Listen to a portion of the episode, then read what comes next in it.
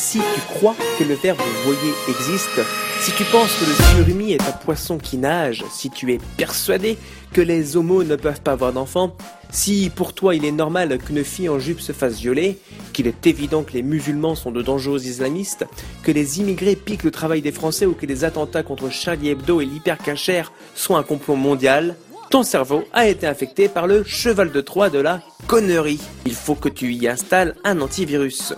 Je te conseille donc un logiciel qui a fait ses preuves, le célèbre Bibliothèque. Accessible dans toutes les écoles, collèges, lycées et universités en accès libre et gratuit par port USB,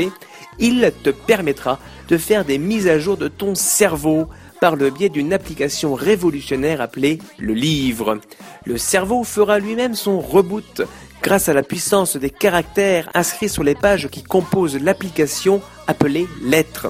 Toutefois, pour pouvoir utiliser le livre en format PDF ou tactile, certaines options sont indispensables, à savoir les mains et ou les yeux.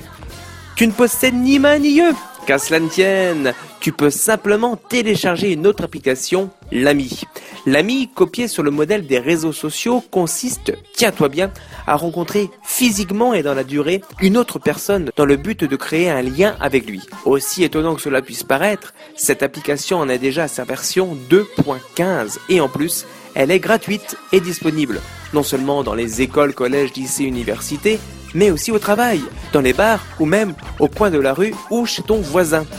Une fois la mise à jour effectuée, je te conseille un pare-feu indispensable pour maintenir ton cerveau en état de réflexion, les sorties culturelles, qui te permettront de t'éloigner des zones de gestation des virus tels Facebook, BFM TV, Eric Zemmour, Hénin Beaumont, Daesh, Énergie 12 ou Dora l'exploratrice.